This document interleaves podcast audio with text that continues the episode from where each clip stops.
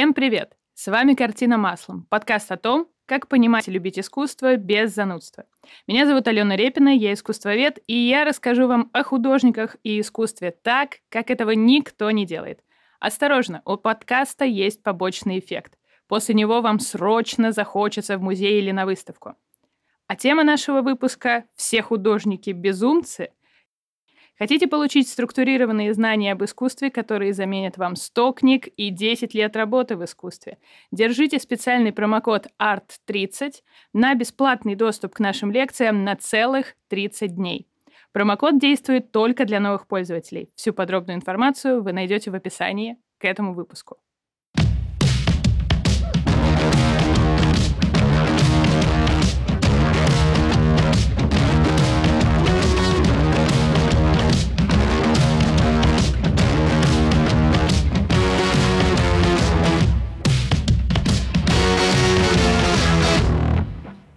Привет, Соня. Соня, как у тебя дела?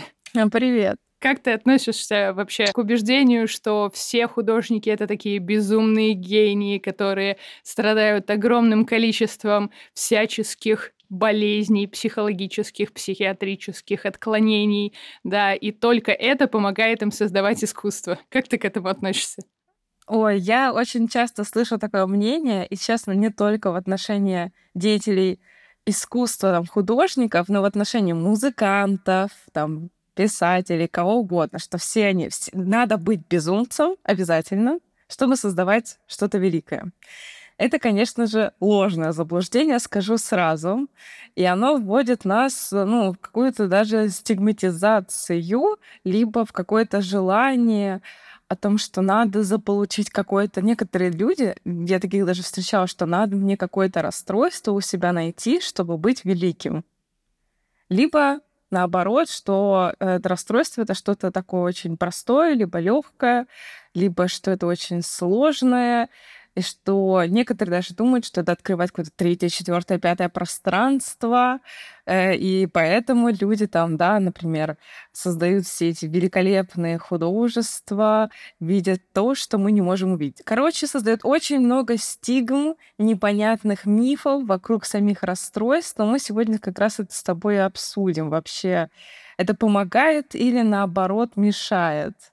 Ну вот тут действительно такой очень сложный, но очень популярный вопрос. Мы же в массовой культуре привыкли все говорить, что вот он гениален, но но, да, и через запятую тут сразу там у него, допустим, была шизофрения, и это ему помогало видеть мир не таким, какой он есть на самом деле, или вот он видит мир по-другому, в принципе, да, вот это убеждение, что художник видит мир по-другому, это на самом деле очень такая недавняя история, очень недавнее приобретение массового понимания об искусстве. Началось это все очень просто. Просто когда, начиная с середины XIX века, художники вдруг, вдруг, внезапно стали изображать непривычные в академическом ключе, да, идеальные тела и замечательные формы, которые можно повесить в интерьере, например, и они услаждают наш взгляд, и нам сразу так приятно, томно на них смотреть.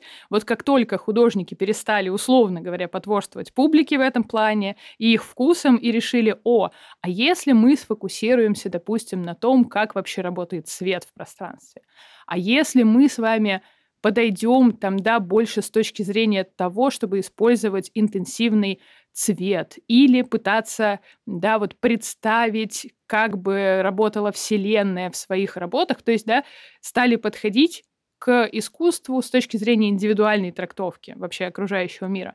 Вот сразу же начались вот эти пересуды о том, что они просто все безумные а не о том, что это новое художественное видение, а не о том, что они пытаются найти новый стиль в искусстве и так далее, да, вот говоря о том же самом Ван Гоге. То есть, да, мы привыкли с вами считать, и очень часто для упрощения коммуникации между, например, там, гидом и теми, кто слушает экскурсию, мы привыкли слышать, типа, художник так видел мир, и поэтому он его так изобразил.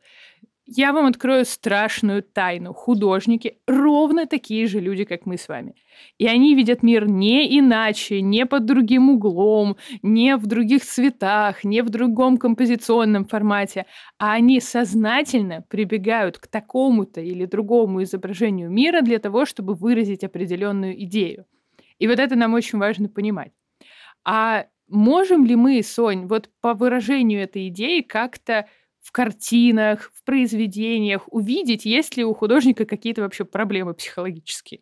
Вопрос сложный, но есть такая вещь, как э, психодиагностика. Это система мероприятий, которая направлена на то, чтобы оценить состояние психики у человека. И есть э, в психодиагностике специальные методики рисуночные. То есть, э, например, сидит человек, и мы просим его нарисовать, например, дом, дерево, человек, или человека под дождем, да, или э, себя и свою семью. Ну, то есть какие-то такие простые вещи, да, понятное дело, что сидел бы перед нами художник, мы бы тоже его просили нарисовать что-то простое. Вряд ли бы мы Ван Гога попросили нарисовать какую-нибудь абстракцию свою. Но с помощью таких рисуночных техник мы можем проанализировать, во-первых, в принципе, его личность. Я думаю, а, если наши слушатели знают, что такое психодиагностика, в принципе, когда-нибудь рисовали, даже просто вот есть очень много таких э, около психологических техник по типу нарисуйте это, потом проанализируйте и поймите, какие у вас отношения в семье и так далее. Если вы там например, расположили рисунок чуть левее, то вы думаете о прошлом, если чуть правее, то вы думаете о будущем и так далее. Есть вот такие вещи. Они, ну, э, не такие научные, но тоже очень интересные. И тут надо больше говорить вместе с человеком про его интерпретацию, а не про то, что мы видим на рисунке. Но есть также графические элементы, которые нам важны. Например, цвета, которые выбирает человек в своем рисунке. Если он, например, рисует черными, только темными оттенками, то мы можем заподозрить о том, что у человека апатия, либо депрессивные тенденции. Если он выбирает какие-то, например, наоборот, яркие цвета, то мы можем говорить, например, о маниакальном характере. Мы также смотрим на то, как он ведет линии. Если это отрывистые линии, то это может быть какие-то тревожности. Там, если линии там еле надавлены, ну, чаще всего мы все таки просим карандашом, мы не даем масла, да, масляные краски и холсты. Конечно же, э, ну, в условиях кабинета нет такого, ну, оборудования, назовем это так. Но мы смотрим на какие-то такие графические нюансы, как человек давит на карандаш, если там много прерывистых линий, то мы говорим о тревожности, да, если он много зачеркивает, подчеркивает, так вот прям надавливает сильно об агрессии. То есть такие вот нюансы, плюс еще на характер самого рисунка. Э, ну, например, если рисунок очень упрощенный, если там нету эмоций никаких, а, если там все действия довольно повторяющиеся, плюс рисуночных методов на самом деле мы даем не один, а много, опять-таки вместе с другими методами. Такого, что психиатры и психологи сидят в больницах и только и заставляют, что пациентов рисовать. У нас тут как бы не художественное тестирование, мы не в художественную школу открываем набор. Вы не подумайте. Ой, было бы очень весело, можно было бы открыть галерею. Кстати, ты, мне кажется, рассказывала мне про галереи специальные, которые есть эм, э, для людей с определенными ментальными статусами. Тут не то, чтобы это была специальная галерея, это была выставка в Артмузе несколько месяцев назад, которая была при поддержке как раз э, фонда, который помогает людям с э, психиатрическими и психологическими особенностями. Вот, и их творчество выставлялось именно в формате того, что вот как они видят мир и как они его интерпретируют, и вообще в контексте того, чтобы изучить вот эту разницу между тем, как работает, условно говоря, просто художник, закончивший там Академию художеств или любые другие художественные курсы и реализующий себя в этом мире, и как работают психолог... ну, соответственно, художники с психологическими особенностями, да, и это для меня был действительно очень удивительный опыт. Мы туда еще пошли, знаешь, с моей сестрой, а моей сестре 14, и вот она очень сильно пугалась, на самом деле, практически всех работ. То есть если я ходила и рассматривала вот эти вот маниакальные вещи, например, там где-то была излишняя детализация, где-то, извините, если вы не любите каких-то насекомых, сейчас будет страшная история.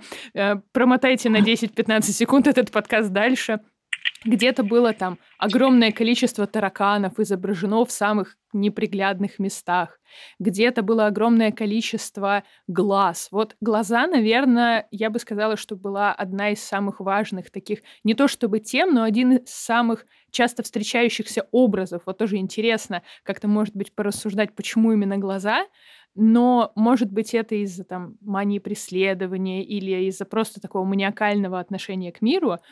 И я не могу сказать, что там было очень много работ, которые были бы значимы с точки зрения именно художественного подхода, да, то есть что вот это точно художники, работы которых можно там продать, обогатиться, стать на них арт-дилером и ввести их в такую мировую историю искусства, например, возить по всем выставкам.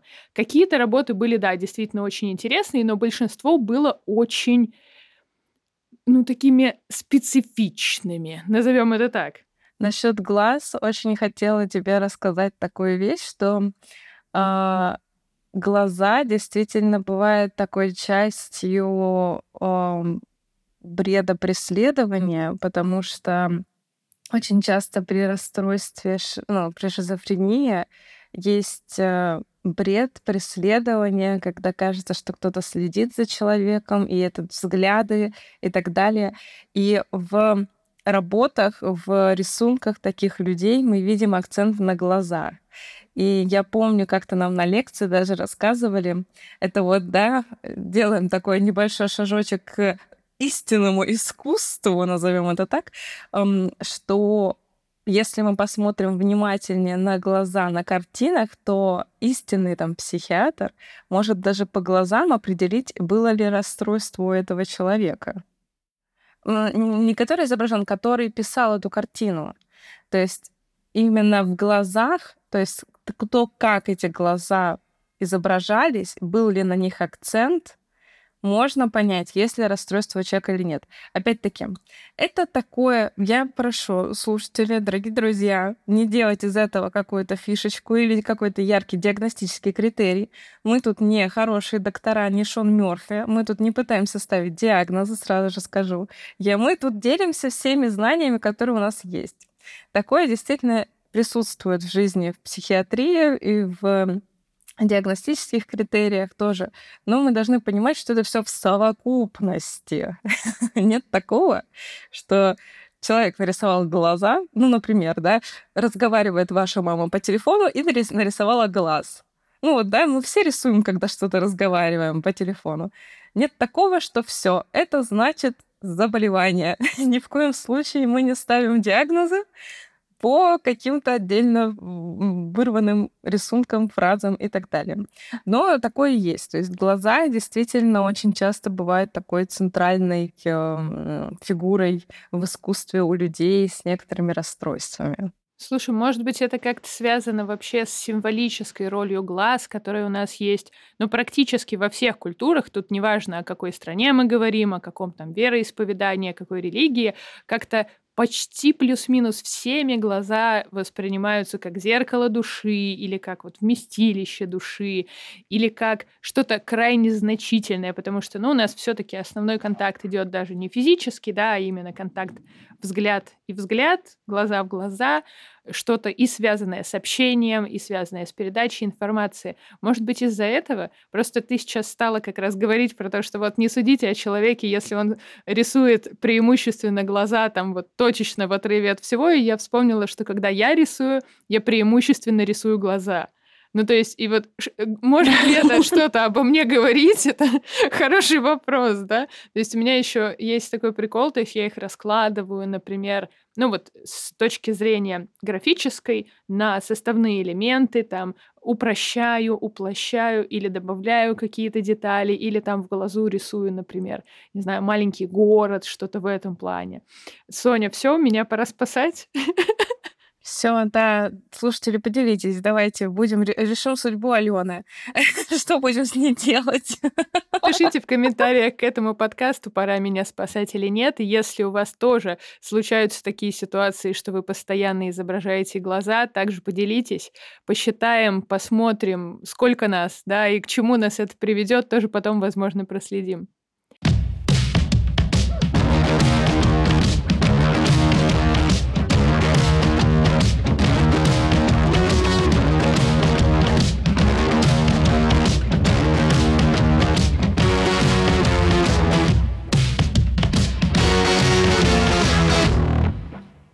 Ну, слушай, с глазами это, конечно, классная фишка. Я, безусловно, после твоих слов буду больше обращать на это внимание в работах художников. Но ведь есть такие художники, у которых, в принципе, кажется, что, да, все практически творчество, да, вот построено, что ли, на э, каком-то ощущении безумном от них.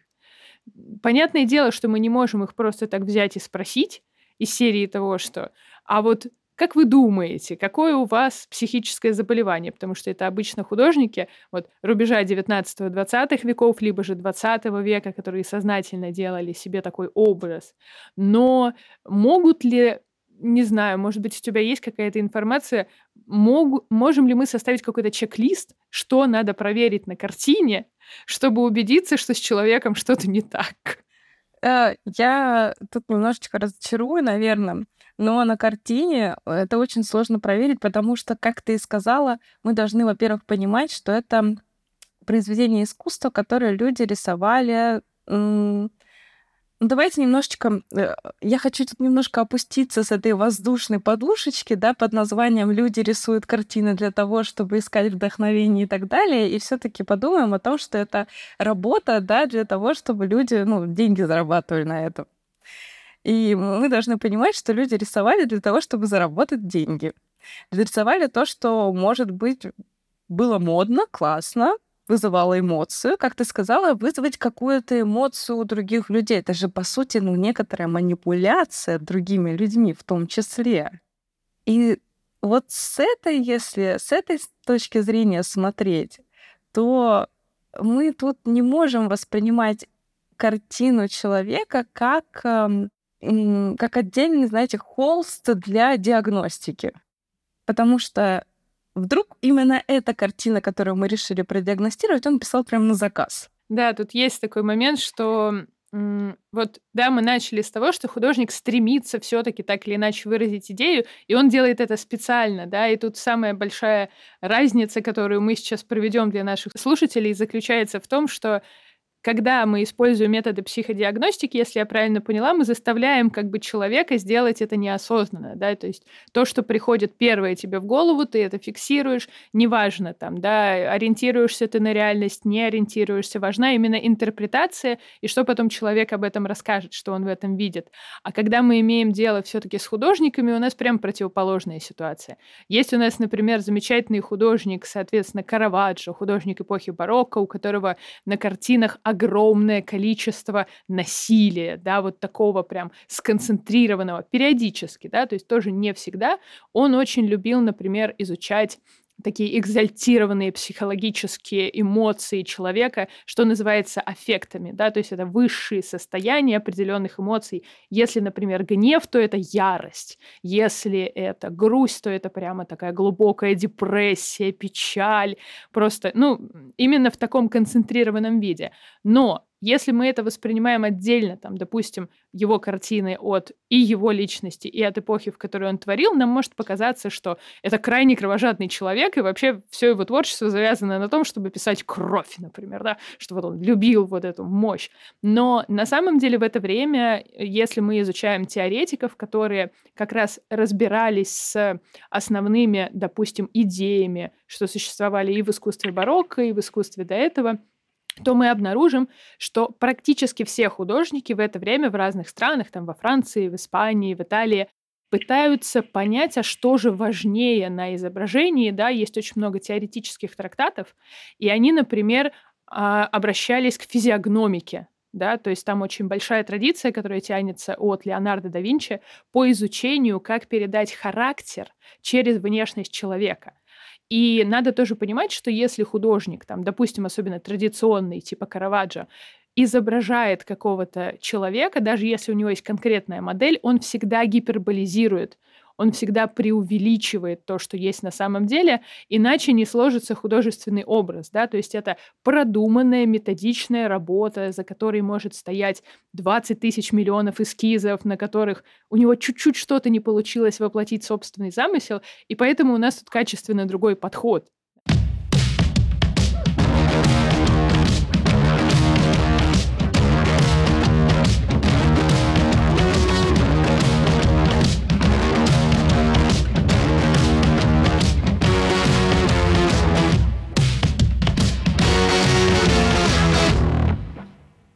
На самом деле это как э, в принципе, в любом искусстве. То есть надо чуть-чуть преувеличить, чтобы было, был понятен замысел. Ну, мы представим, да, что изобразили бы, но я уверена, что есть художники, которые изображали обычный быт, ну, то есть обычный такой да, немного скучный быт человека, но он не переносил каких-то эмоций мы сейчас можем говорить, ой, как интересно, женщина сидит в саду. Но тогда это было, ну что это, очередная женщина, которая просто сидит в саду. Нам нужны эмоции, нам нужно что-то, чтобы зацепило. То есть мы должны понимать, что основная ценность э, любого человека, деятеля искусства, это вызвать эмоции других людей. И этим они и это, это они пытались сделать своими способами. Поэтому здесь картина одного, ну, а какую-то одну картину анализировать бессмысленно. Для того, чтобы, ну, вот так вот, да, давайте грубо поставить диагноз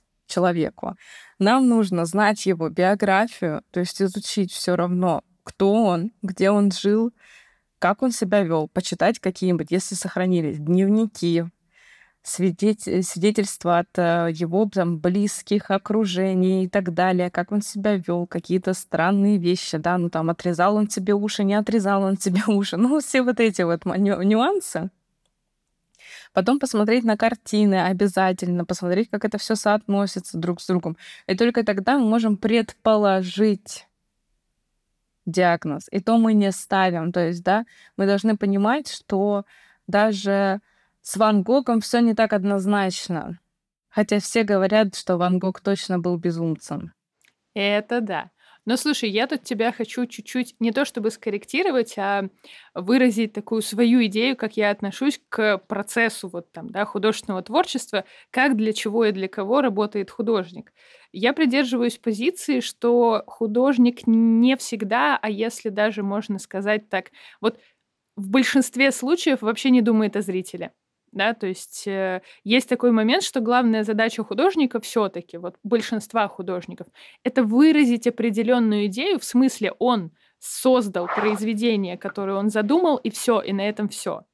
Да, то есть он не не всегда сознательно, то есть есть такие художники, но большинство художников, по моему убеждению, как бы сознательно не продумывают эту коммуникацию со зрителем. То есть они, безусловно, знают приемы, там, да, допустим, комплементарные цвета дополнительные, которые на противоположных м, сторонах цветового круга находятся. Вот если вы их положите рядом и используете их рядом, они усиливают звучание друг друга. Или если вы расположите композицию там определенным образом, это у зрителя создаст иллюзию того, что картина — это окно в мир, который очень похож на нас, на наш мир, да, но отдельный, да, как будто бы мы через портал попадаем в какое-то особенное пространство. Но на этом как будто бы для меня вот путь художественной мысли заканчивается. То есть смотри, вот художник написал работу, да, он заложил в нее какую-то идею, он эту идею реализовал. А дальше получается совершенно другой процесс. То есть не то, что мы приходим с тобой в музей, и мы видим произведение, и мы понимаем, что хотел сказать художник. Нет, мы рефлексируем исключительно в свою же внутреннюю сторону. Мне очень понравилось э, словосочетание. Ой, сейчас я вспомню, сейчас я вспомню которое я хочу сюда ввести, но я его, наверное, переиначу, потому что я точно не помню. У одного из э, э, лекторов по искусству слышала что-то типа художественная мастурбация да, то есть или какая-то вот смысловая мастурбация, что-то вот в эту сторону. То есть Э, как бы грубо, ну, с определенной точки зрения не звучало это словосочетание, это очень похоже на то, что происходит с нами, когда мы воспринимаем искусство. То есть, э, дорогие слушатели, давайте, пожалуйста, откажемся от мысли того, что художник нам хотел что-то сказать. Если бы художник нам хотел что-то именно сказать словами, он бы сделал это словами. Вот есть концептуальное искусство, там вообще в целом понятно, что хотел сказать художник. У нас есть холст, и там слово, например. Даже, даже может быть просто слово слово, и все. И ты уже понимаешь, ты уже раскручиваешь эту идею, ты, ну, то есть тут все понятно. А, например, если мы берем картины фигуративные, на которых есть какие-то образы, они хотя бы как-то соотносятся с реальностью, тут ситуация немножко другая. Художник, безусловно, перерабатывал какой-то свой опыт, когда он создавал эту работу и свое мастерство, и свою идею. Но мы с вами воспринимаем не это. С точки зрения вот такого восприятия искусства, красота, по сути, в глазах смотрящего. И насколько и чем больше мы с вами читали об искусстве, чем больше мы смотрели визуального материала, типа, то есть чем чаще мы ходим на выставки, тем больше мы на следующих выставках, на которые мы пришли, будем чувствовать себя знаете, как в своей тарелке, тем больше отсылок мы считаем. Поэтому я вам всячески рекомендую посмотреть мой курс Summary «Гид по художникам 20 века» от Матиса до Абрамович, потому что я сделала абсолютно уникальную вещь. Я подобрала самое важное, что нужно знать об этих художниках, чтобы сформировать собственное лаконичное суждение. То есть какой технике работал, в чем особенности его именно творчества. Не просто биографии, типа жил, умер, родился, да, вот это вот, а именно того, что мы можем экспертно сказать об их творчестве. Так что слушайте мои лекции в любое время, пока гуляете по музею или рисуете, а всего за 300 рублей вы получите доступ к сотням других курсов Summary на самые разные темы от литературы до йоги. И всегда в любом разговоре на любую тему у вас будет что сказать, будет что отметить.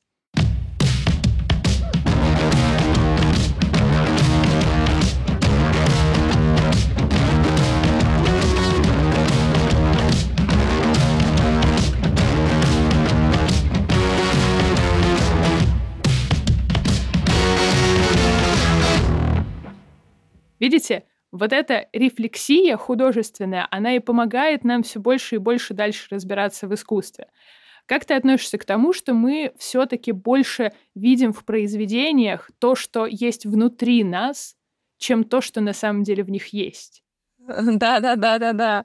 А, на самом деле а, это то, как я воспринимаю искусство в принципе, потому что я всегда, когда хожу по различным выставкам, музеям, я думаю, ну вот я не понимаю, что, вот искренне, не понимаю, что мне хотел сказать э, автор. Ну вот не понимаю я. Для того, чтобы мне это понять, во-первых, мне надо изучать историю, да, как бы узнать время, где он там жил, что он там жил, как он ел условно, чем вообще, что было.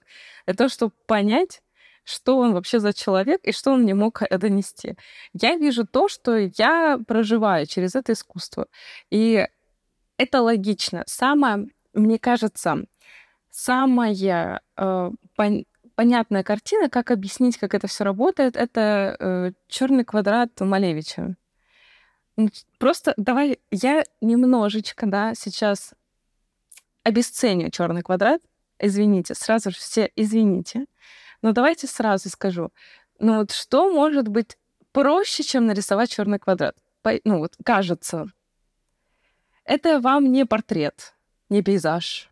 Это не шишки там в лесу, мишки в лесу, извините. это, ну, это просто черный квадрат. Но при этом это вызывает боль, эмоции у каждого человека, кто это видит. И в этом квадрате каждый видит свое. Я понимаю, что у самого Малевича был какой-то смысл — перерождение самого искусства, а, новый взгляд на, в принципе, на арт и так далее. Но при этом каждый человек, который на это смотрит, кто-то посмотрит, и у него это вызывает агрессию. То есть в человеке в самом очень много агрессии. И он видит черный квадрат, ничего. То есть давайте честно, ничего он не видит. И у него вызывает это агрессию. Кто-то видит грусть, пустоту, безнадежность. Кто-то видит наоборот, да, может быть, там это туннель, в, ко- в конце которого есть свет. Ну, то есть у каждого это свое, и это говорит исключительно про вас. Таким образом работает элементарный психологический механизм, который называется проекция. То есть мы проецируем на что-то, на какие-то объекты свои чувства, эмоции, все, все то, что в нас уже есть. И по сути, все искусство, оно нам для этого. Мы возьмем любое искусство, которое существует, и мы в нем проецируем себя в первую очередь. И в первую очередь в любой картине мы ищем себя. Ну, я так как девушка, я буду условно искать да, картину, где есть девушка, главная фигурантка, и я все, что вспомнила, это девушка с персиками. Там, где девушка главная фигурантка. Я иду по самым заезженным картинам, которые знаю. Вот настолько я разбираюсь в искусстве. Но в любом случае, что я могу увидеть в этой картине? Сейчас, да, так фантазируешь, для меня эта девушка, она сидит, она загадочная, возможно, это немножечко грусть, хотя там, да, вроде как такие яркие тона, насколько я помню, они такие нежные, розовые, а, то есть что-то такое я бы сказала, даже счастливая вокруг нее, но, как по мне, она полна какой-то грусти. То есть я бы, можно сказать, сделала бы вывод, что во мне много какой-то грусти. Ну, то есть, да, я сейчас фантазирую, понятное дело, не провожу какой-то самоанализ, просто хочу вам показать, как это все может быть. Для э, психолога это может быть метод самоанализа. И вы, слушатели, тоже в следующий раз сходите на выставку не как, знаете, эксперт в искусстве, да, попробовать посмотреть на картины с точки зрения, что нам хотел сказать автор, а вы посмотрите, что вы в этих картинах видите о себе. Где вы в этой картине? Посмотрите немного эгоистично. Ну, во-первых, вы единственный главный персонаж в вашей жизни. Не единственный, конечно, но самый главный персонаж. И поэтому все ваши эмоции, они о вас. Даже эмоции на картине, они все равно о вас. И как-то в вас откликаются. А, мы возьмем, да, Караваджо, где ты говоришь, Алена, очень много э, жестокости и так далее, в нас все равно это вызывает какие-то эмоции. Кого-то жестокость пугает, кого-то шокирует, кого-то вызывает удовольствие даже. Это тоже говорит о нас в первую очередь, это жестокость на картинах. Поэтому такое, вам даем задание, сходите на выставку под другим углом, посмотрите на нее, на все эти картины, под углом себя, что это говорит обо мне самом. Потому что действительно, как ты говоришь, Алён, э, в первую очередь картины нам дают понимание ну, своих эмоций.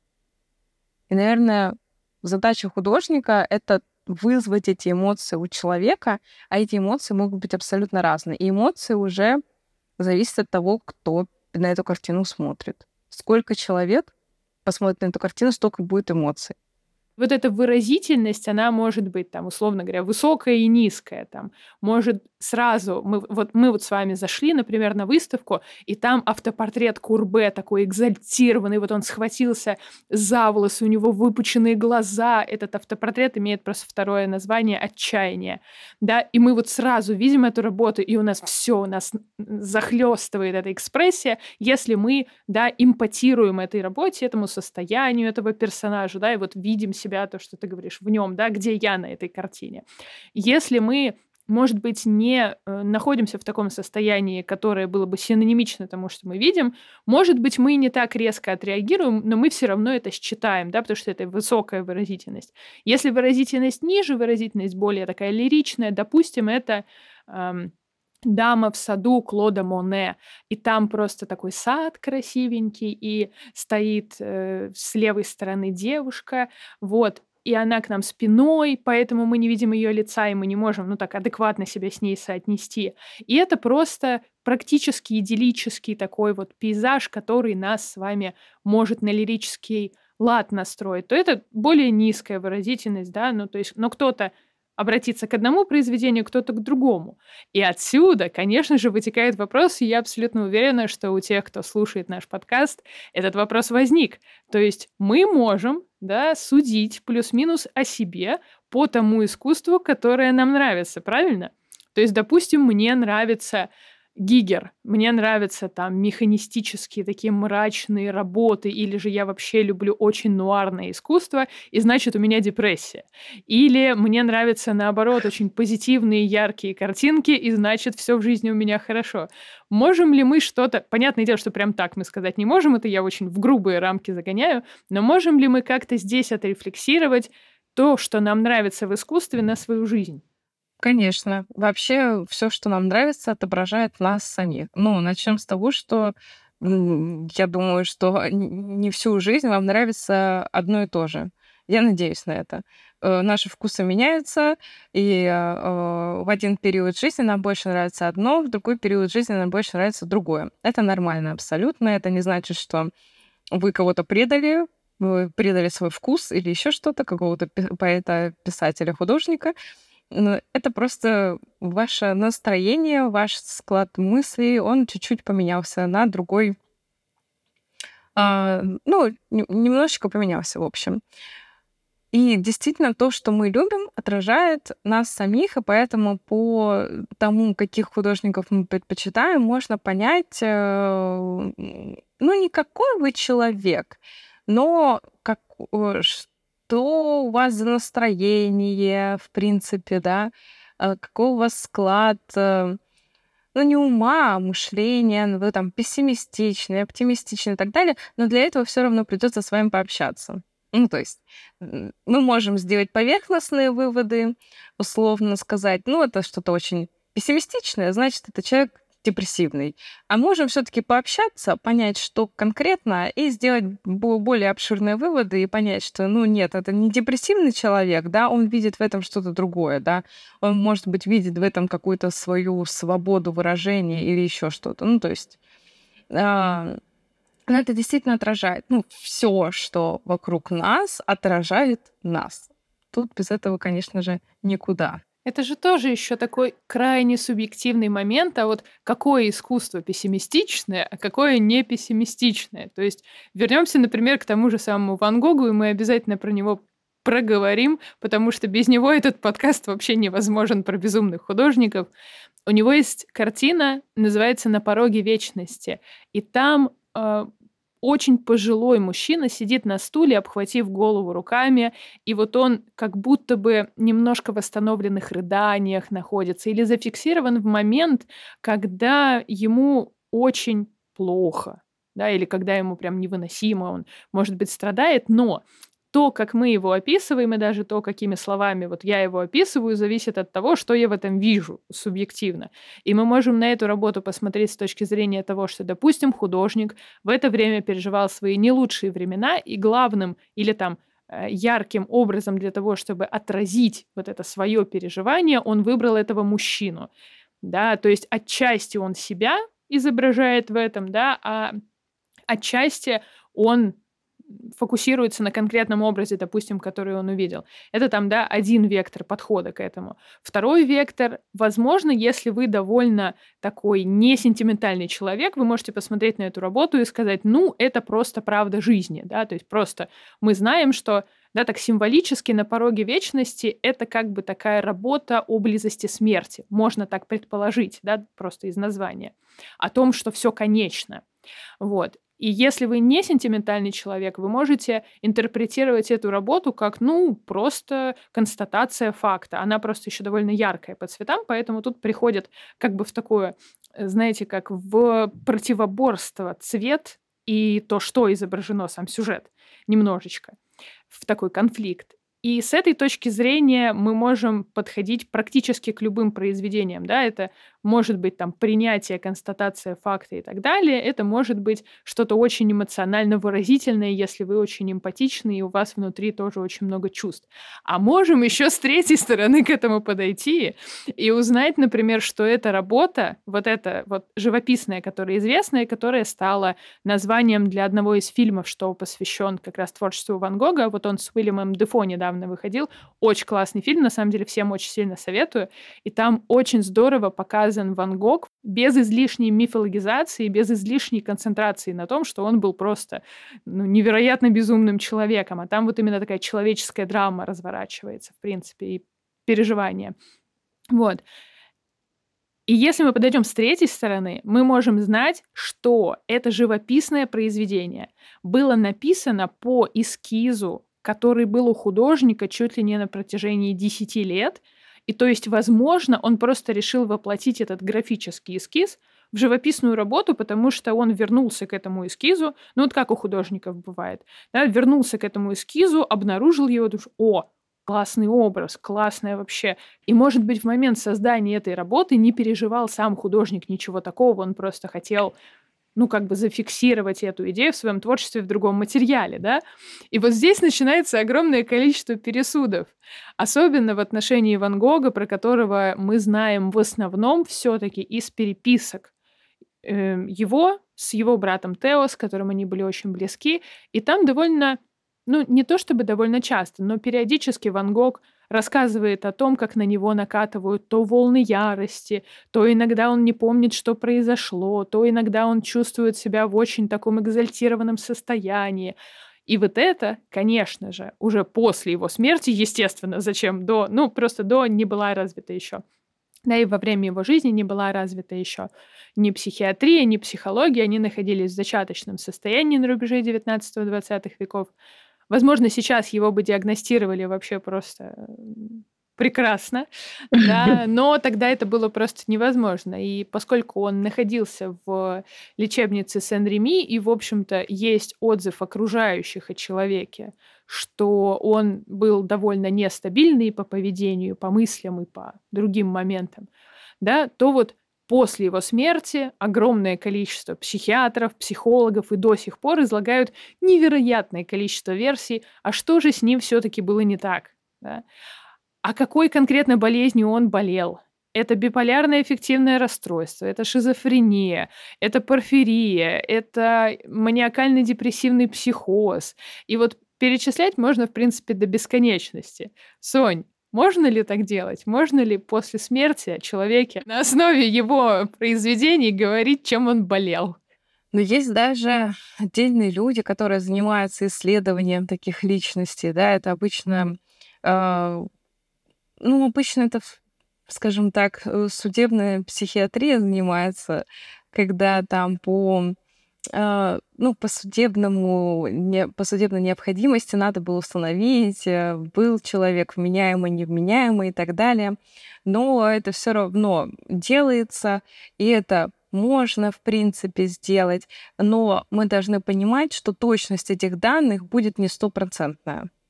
Ну, то есть никто уже стопроцентно не сможет сказать, что было у Ван Гога. Никто. Э, с этим придется смириться. К сожалению, нам остается только жить в, да, нам остается только жить в догадках и думать, что это все-таки было биполярное расстройство или шизофрения, потому что сейчас, э, ну, это расстройство, во-первых, два я бы, я бы сказала, да, с моей точки зрения, они очень не похожи. И вообще то, что я читала, что есть предположение и о том, и о другом, и что есть предположение о двух таких разных расстройствах, это уже говорит о том, что данных очень много, и они очень неточные. Плюс еще же мы должны понимать, что он злоупотреблял, насколько известно, и некоторые пишут, что он злоупотреблял. Мы должны и это учитывать. Что он очень много употреблял табака и очень много алкоголя. Наш проект не поддерживает никакое употребление ничего, поэтому не будьте как Ван Гог, будьте котичками.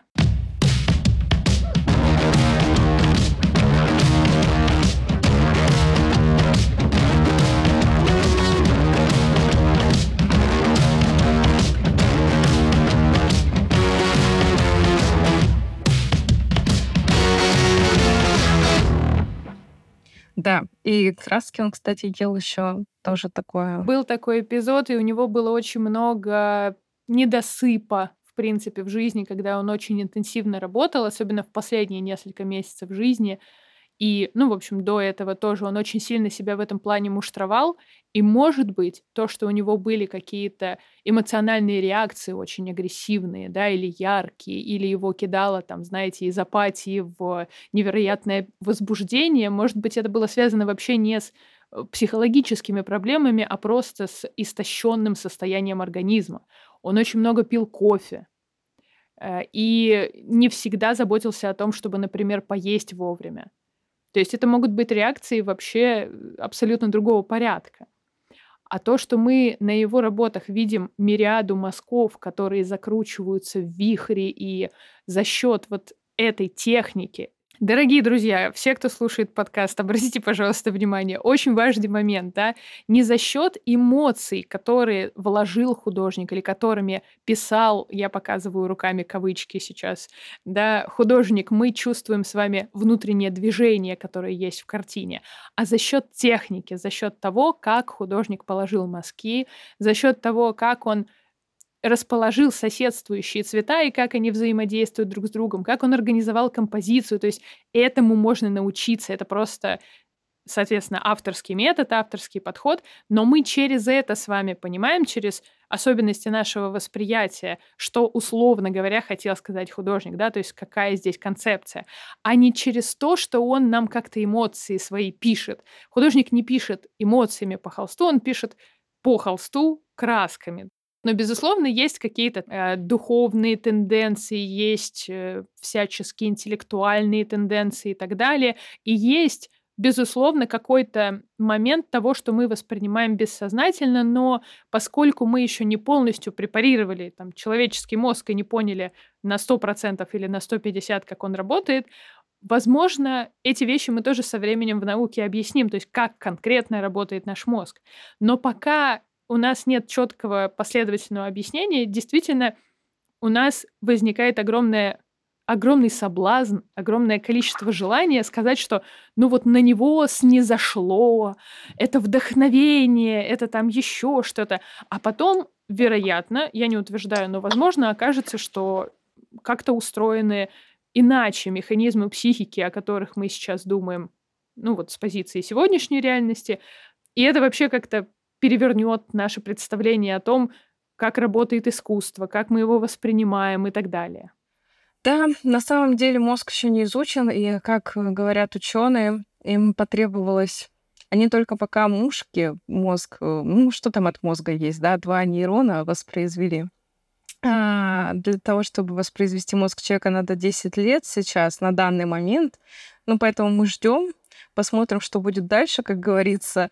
Но действительно, к сожалению, как бы я не пошутила, да, про то, что Алена убивает э, все искусство, но наука такова, что есть некоторые вещи, которые, э, ну, художественно правильные, да, которые создают вот эту вот эмоцию на холсте.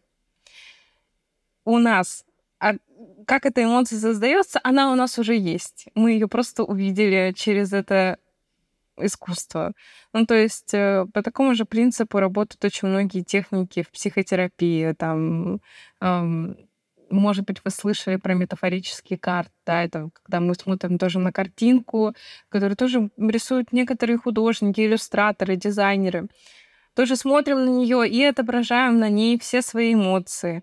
Некоторые используют э, там такие же произведения искусства, но более такие абстрактные, да, если мы берем более современное искусство уже. Э, понятное дело, что опять я зацепилась за этих мишек в саду, но на мишках в саду особо не про... про... проектировать мало что можно, потому что там очевидно, просто мишки в саду многие скажут. Нам нужно более абстрактное в психологии, чтобы дать более ну, не дать более четкого ответа. Ну, то есть в психологии чем абстрактнее, тем лучше, потому что если у тебя есть четкий ответ, человек, к сожалению, упрется в этот четкий ответ. Я вижу мишек в лесу, и все.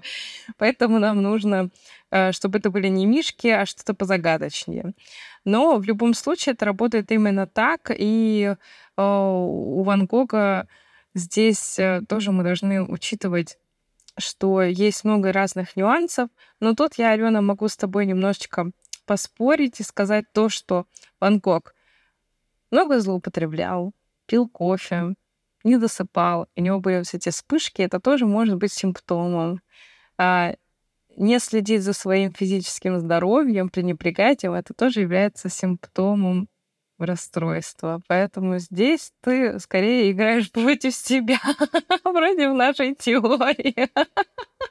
Слушай, ну, да, да, в проблемное поле мы зашли, ничего не поделаешь. Я просто хотела осветить вот этот больше ряд факторов, да, потому что там есть еще... Вообще, Поскольку Ван Гог крайне мифологизированная фигура, и вот там мы всегда о нем в массовой культуре слышим и обложки для паспортов с его картинами носим, то, естественно, о нем будет все больше и больше исследований, они не будут заканчиваться, потому что какая тема популярнее, в ту сторону, собственно говоря, у нас и больше выясняется и подробностей. И давайте не забывать, что это художник, который жил довольно недавно, ну вот по историческим меркам. И поэтому о нем у нас все-таки есть какая-то информация. То есть, когда мы говорим там про того же Иеронима Босха, который жил больше 500 лет назад, мы можем, конечно, строить теории, ел он спорынью или не ел, и были ли у него галлюцинации или нет, но это будет прям совсем совсем седьмая вода на киселе, просто по причинам объективным. У нас нет его дневников, у нас очень мало хроник, очень много что сгорело, уничтожено.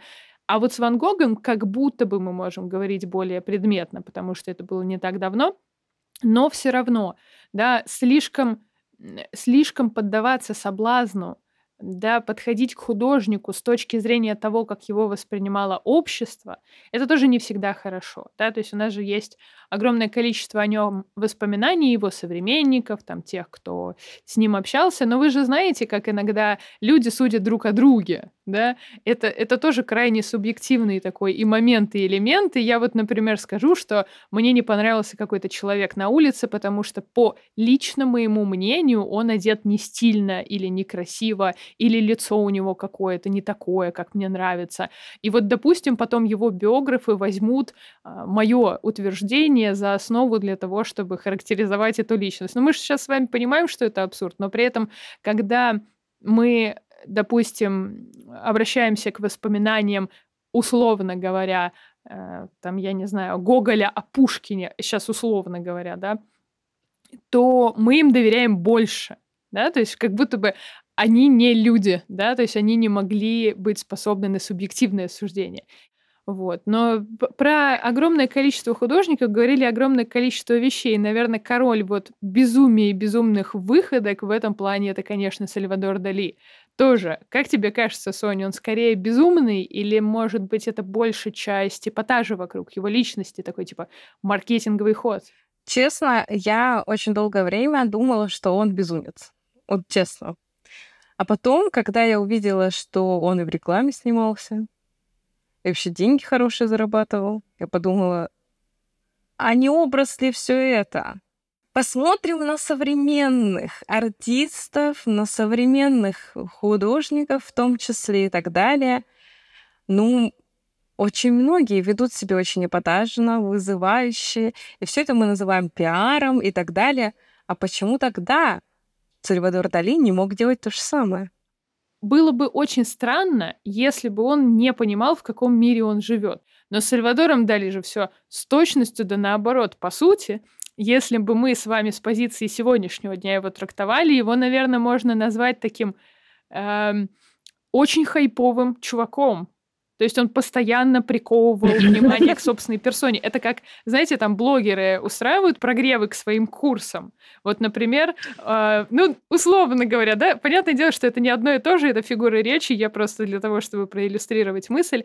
Вот, допустим, у Сальвадора Дали готовится выставка в какой-то прекрасной галерее или в музее, и он для того, чтобы подогреть интерес к своей персоне в медиапространстве, выгуливает муравьеда, да, или дает лекцию в скафандре. Ну, то есть, понимаете, это же может быть абсолютно... Ну и я очень склоняюсь к версии, что это очень продуманная стратегия, поскольку Гала ему очень сильно в этом тоже помогала и способствовала, привлечение внимания к собственной персоне за счет образа медийного, очень яркого, безумного, потому что это очень удобно еще и не только потому, что это привлекает деньги, внимание, там газеты все о тебе будут писать, но еще и потому, что за этим образом очень хорошо можно спрятаться. Такому человеку, у которого такой медийный образ, позволят абсолютно все, простят практически абсолютно все. То есть, да, они просто скажут, ой, Сальвадор Дали опять какую-то выходку отмочил, ну, кто мы такие, мы же не будем его судить, он вот такой, в принципе, безумный. А внутри-то он может быть абсолютно другим человеком. Точно. Никогда об этом не думала с такой точки зрения, что можно делать все, что угодно, если тебя все считают безумцем. Очень удобно.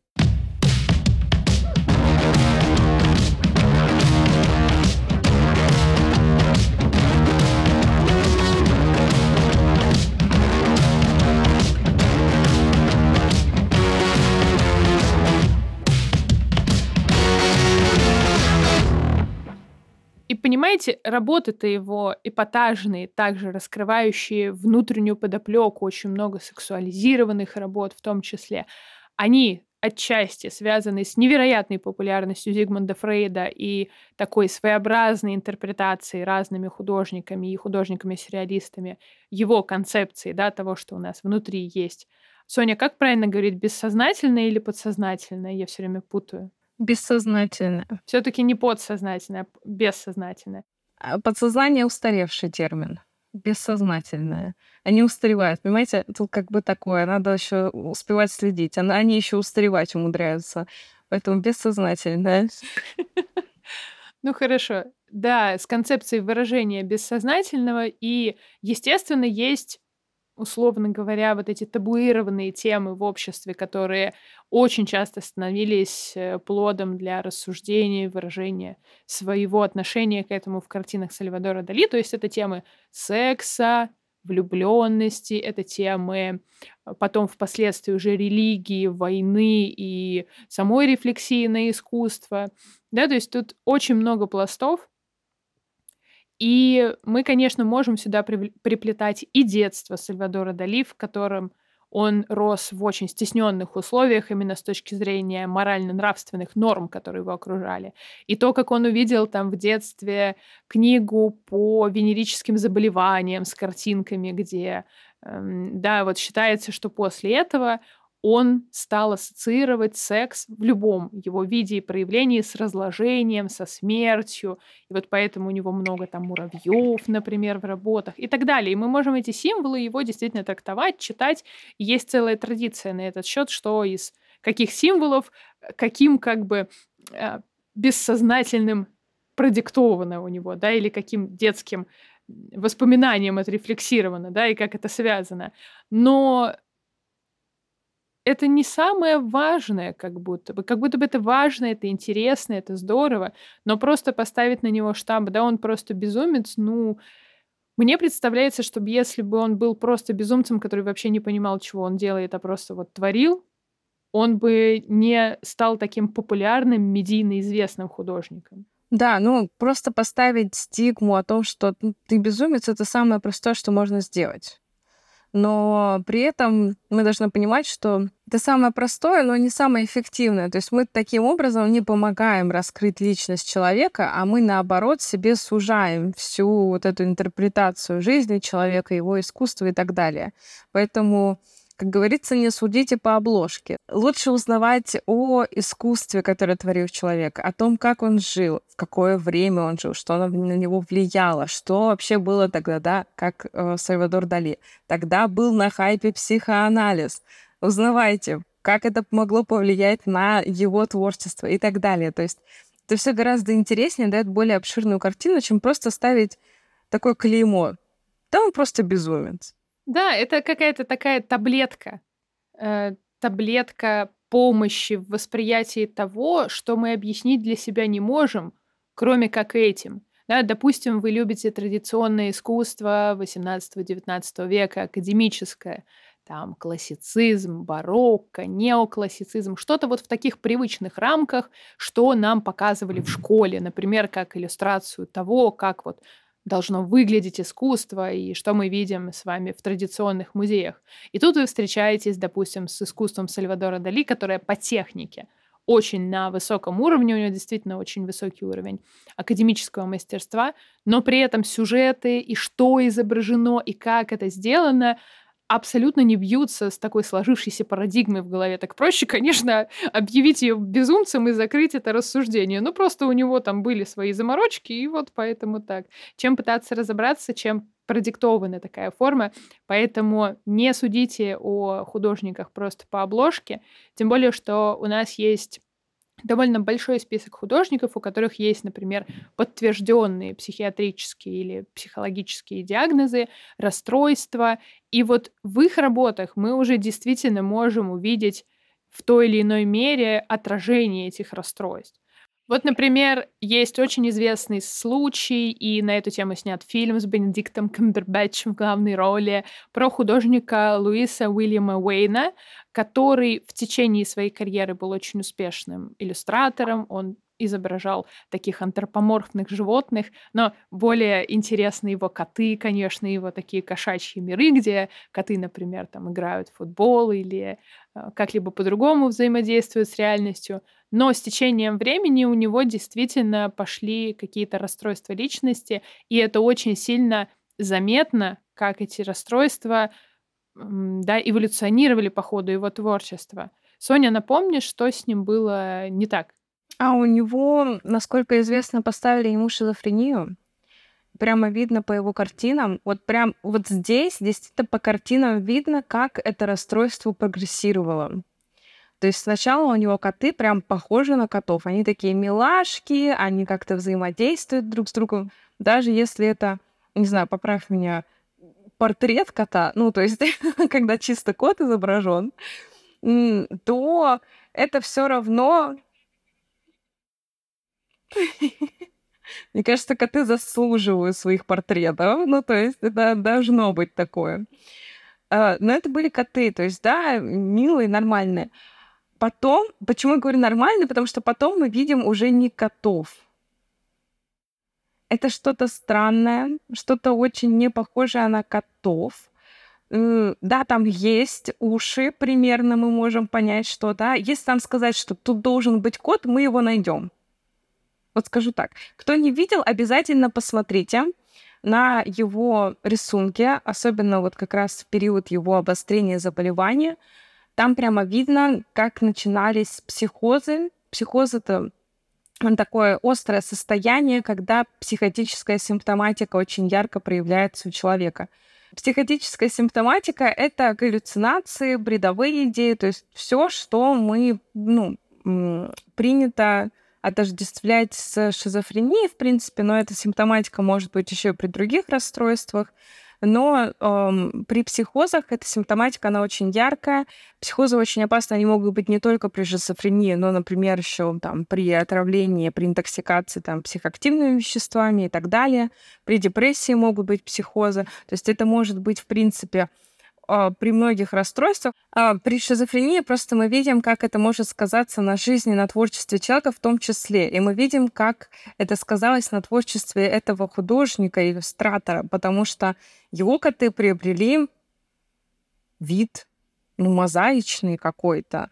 Если мы к этому, к его поздним вот этим работам 30-х годов относимся, допустим, мы пытаемся интерпретировать их с точки зрения искусства, я бы говорила, да, что это эксперименты с формой, это там поиск новых художественных решений, но они действительно периодически, вот не все эти коты, но некоторые из них, они становятся довольно угрожающими, то есть они смотрят тебе в душу, они ощущаются как какая-то бесконечная структура, да, мы все знаем, что коты — это вода, да, э, коты — это жидкость, потому что, да, они проходят везде, в любых местах. Шутки шутками, а тут прямо создается впечатление, как будто бы у него такая маниакальная немножечко фиксация на образах котов, но они представляются уже практически монструозными, чудовищными, теряют связь с реальностью в таком формате. Да, действительно, и вот это случай, когда мы по искусству строго и точно видим, что это развитие расстройства.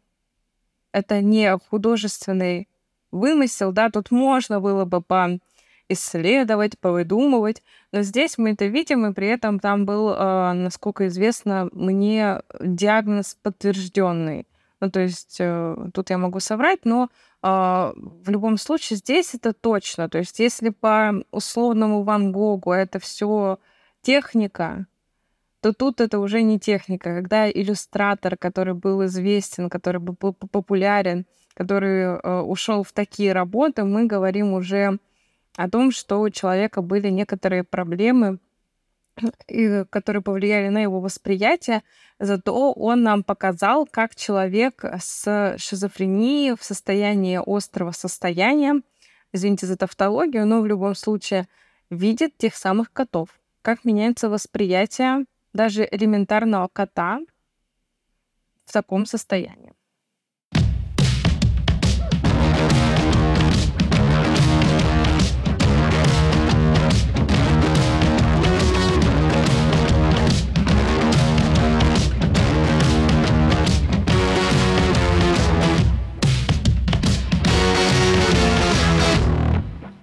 Есть еще одна художница, которая как раз транслирует вот это маниакальное представление о мире и хочет поделиться своим тоже подтвержденным диагнозом и так получается, да, взглядом на мир через призму этого диагноза. Это Йой Кусама, которая создает в основном тотальные инсталляции, либо очень масштабные работы, состоящие то из точек, то из повторяющихся кружков, то из повторяющихся принтов.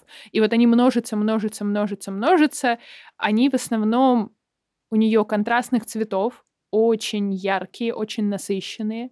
У нее есть как довольно лиричные работы, но тем не менее вот большинство ее работ это все-таки такая вот немножко одержимость некоторыми принтами, которые заполоняют все окружающее пространство. И я как-то смотрела, не помню, что это конкретно было, но какой-то видео, по-моему, на Ютубе, которое было сделано специально тоже одним из центров поддержки людей с психологическими особенностями. И они проиллюстрировали на основе впечатлений, на основе большого количества данных, как видит мир человек – с определенными расстройствами, да, и они попытались это в digital-версию зашить и показать, что там деформируются лица, или, например, человек может видеть у всех такие злобные ухмылки. А вот что не так с принтами? Почему нас может пугать, что, допустим, все пространство вокруг нас ярко-красное и в белую точку? Слушай, тут э, очень интересно, но Бывают такие, ну, это просто галлюцинации определенного характера. Опять, мы до конца не знаем механизмы шизофрении. Насколько я знаю, у этой художницы именно это расстройство нету нигде открытой информации, мы должны понимать, что это еще, ну, во-первых, это современная художница, она живая, она до сих пор творит. Насколько я знаю, у нее даже есть с какими-то известными брендами коллаборации и так далее. То есть э, она очень популярная. И понятное дело, что ее история, ее болезни, она подлежит конфиденциальности медицинской. А, поэтому о ее диагнозе узнать не так-то и просто, потому что она имеет право на конфиденциальность. Но предполагается то, что это шизофрения, и я предполагаю, что это галлюцинации просто такого характера. Они могут быть разного характера. Кто-то видит э, полосочки, э, что все становится в полосочку в какую-то, кто-то вот видит это крапинки и так далее. То есть так как мы до сих пор, к сожалению, не знаем, вот, да, возвращаемся к той теме, что мы не знаем, как мозг работает до конца. Если бы мы знали, что это такое, но мы не знаем, что это такое, как говорится в любимом меме, но поэтому это просто, скорее всего, галлюцинация, которая она так проецирует. То есть ее все это окружает всю жизнь. Это окружает ее эти, этот горошек, назовем это так, и она это выражает в своем искусстве. Скорее, это моя интерпретация того, что почему так происходит. Вот ее и Кусама — это очень хороший пример художника, которого вы можете как раз посмотреть. Изучите ее работы, просто вбейте в интернете, вам сразу же бросится в глаза вот все то, что мы с Соней обсудили насчет такой маниакальной стороны творчества и насчет вот этого пространства, которое вроде бы красивое, приятное, интересное, но оно становится неуютным из-за того, что оно вот очень синемично какого-либо типа галлюцинациям, например, или слишком такому какому-то странному миру, в который мы попадаем. Но одновременно с этим мне кажется, что популярность этой современной художницы очень хорошую как бы такую лепту вносит в развитие нашего общества в плане попытки еще одного или, или с еще одной стороны снятия стигматизации психических расстройств. Да, то, что Художница абсолютно открыто работает с темой своего расстройства, с темой его проживания. Она рассказывает об этом расстройстве и рассказывает о том, что если у вас есть какое-либо расстройство, вы можете стать не только полноценным членом общества, но еще и там, допустим, известным художником и так далее, и так далее. Вот это очень важно. Притом она же начала еще свою карьеру в 60-е годы, как раз когда мир искусства полностью перестраивался, и когда открывались и новые страны, и новые формы искусства, и новый вообще подход к тому, что такое искусство, как оно работает и какие у него дела. Все вот эти моменты очень сильно повлияли на то, что ее приняли в том числе гораздо более свободно, чем если бы она творила там за век до этого, например. Конечно, и очень здорово, что люди, любые люди могут творить делать то, что они хотят, заниматься любимым делом, проявлять себя через творчество, либо через свою профессию. Это очень здорово, это действительно показывает, что стигматизации все меньше. Мы не говорим о том, что ее нет. К сожалению, она до сих пор есть. И я думаю, что все мы с этим сталкивались в той или иной мере, да, были свидетелями или даже, э, может быть, к несчастью, да, случайно оброняли какую-то фразу стигматизирующую. Но в любом случае такие художницы и в принципе, деятели искусства и, в принципе, люди в профессиях различных показывают, что это все абсолютно возможно, это абсолютно нормально, и люди абсолютно разные могут творить, и их искусство может быть всемирно признанным, интересным для большинства, для очень многих людей. Абсолютно согласна. Так что давайте не будем стараться ставить стигму на художника, что да, просто он безумный гений, и поэтому вот у него такое творчество, или поэтому он создает такие работы, или поэтому мы их не понимаем, мы просто не можем там прикоснуться к этому безумию, мы смотрим через другие очки на этот мир, или же, да, у нас другое восприятие. Давайте не будем стигматизировать художников, давайте будем стараться разобраться в том, как вообще они работают, в чем особенности их творчества, как работает искусство. Если вам это интересно, напоминаю, что разрушаю все стереотипы о самых безумных, тут я показываю руками в кавычках, обязательно, художниках в своем курсе Summary «Гид по художникам 20 века», кстати, у нас есть для вас два сюрприза. Во-первых, как вы уже знаете, вы можете оформить нашу подписку на целых 30 дней совершенно бесплатно воспользовавшись нашим специальным промокодом ART30. Промокод действует для новых пользователей и будет в описании. И еще один сюрприз. Теперь вы можете дарить нашу подписку своим родным и близким. Ломали голову над подарком? Помните, что дарить знания — это всегда модно. Все подробности вы найдете в описании к этому выпуску.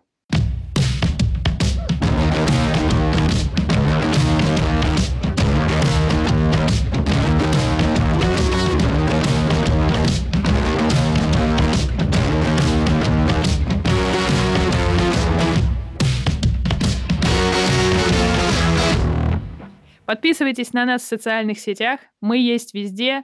На YouTube и вообще во всех соцсетях.